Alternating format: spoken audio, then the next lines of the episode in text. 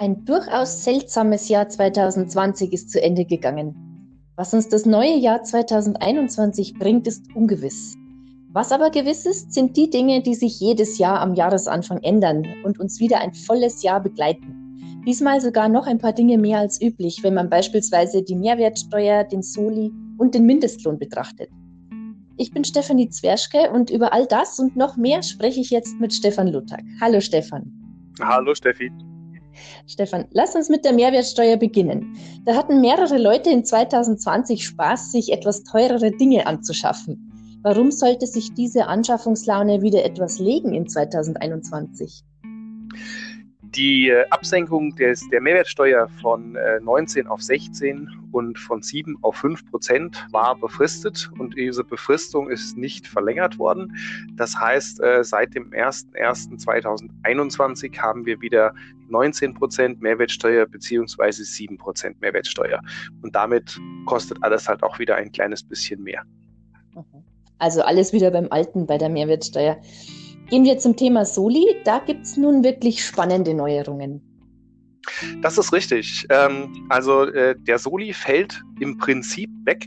Das bedeutet, dass rund 90 Prozent aller Deutschen ähm, den Soli nicht mehr zu spüren bekommen weil nur noch bei sehr, sehr hohen Einkünften, also ähm, den vollen Soli zahlen sie nur noch, wenn sie bei knapp 97.000 Euro zu versteuerndem Jahreseinkommen als Single liegen. Ähm, und ansonsten äh, fällt der weg. Das Einzige, wo Sie den Soli noch finden werden, dann äh, in Höhe von den normalen 5,5 Prozent, das ist, wenn Sie Kapitalerträge haben, also Einkünfte aus Kapitalvermögen und der Sparerpauschbetrag von 801 Euro überschritten wird, dann gibt es zusätzlich zur Abgeltungssteuer wie gehabt die 5,5 Prozent Soli. Aber der normal sterbliche deutsche äh, Steuerzahler wird vom Soli nicht mehr berührt. Also er geht für die meisten von uns zumindest, aber ein kleiner Teil bleibt eben doch noch erhalten. Was ändert sich beim Grundfreibetrag, Stefan? Wie jedes Jahr wird der Grundfreibetrag nach oben angepasst und ähm, in diesem Jahr steigt er um 336 Euro auf 9.744. Das heißt, ist das zu versteuernde Einkommen niedriger, wird keine Steuer fällig. Erst ab 9.744 Euro fällt Einkommensteuer an. Ich fange also erst ab einem höheren Einkommen an, überhaupt Steuern zu zahlen und somit kann es dann auch sein, dass mein Durchschnittssteuersatz auf mein gesamtes Einkommen geringer ausfällt. Aber ob das zu tragen kommt, das wird ein Rechenbeispiel sein, denn parallel dazu steigen die Sozialversicherungsbeiträge im neuen Jahr. Aber das besprechen wir in einem separaten Post Podcast.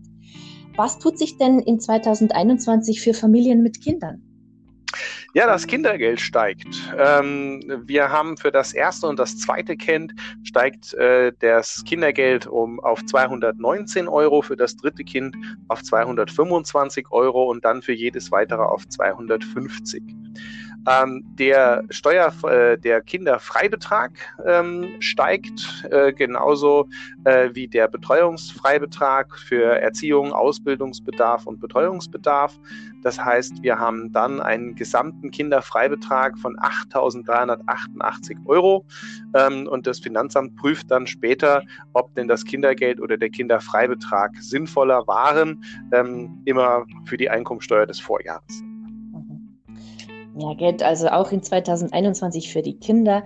Wie sieht es denn mit Leuten aus, die auch derzeit nicht im Homeoffice arbeiten können? Was also ändert sich für die Berufspendler? Äh, hier wird die äh, Pendlerpauschale äh, angehoben und zwar ab dem 21. Kilometer. Also bis zum, bis zum 20. Kilometer ähm, bleibt es bei den 30 Cent und für jeden Pendler, der mehr als 31 oder der ab 21 Kilometer ähm, Fahrweg hat, der kann dann für diese Kilometer ab dem 21. 35 Cent pro Kilometer ähm, sich anrechnen lassen. Mhm.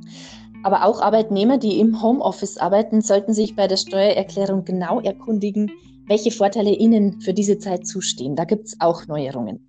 Zu guter Letzt, Stefan, was hast du uns noch zum Thema Mindestlohn mitgebracht?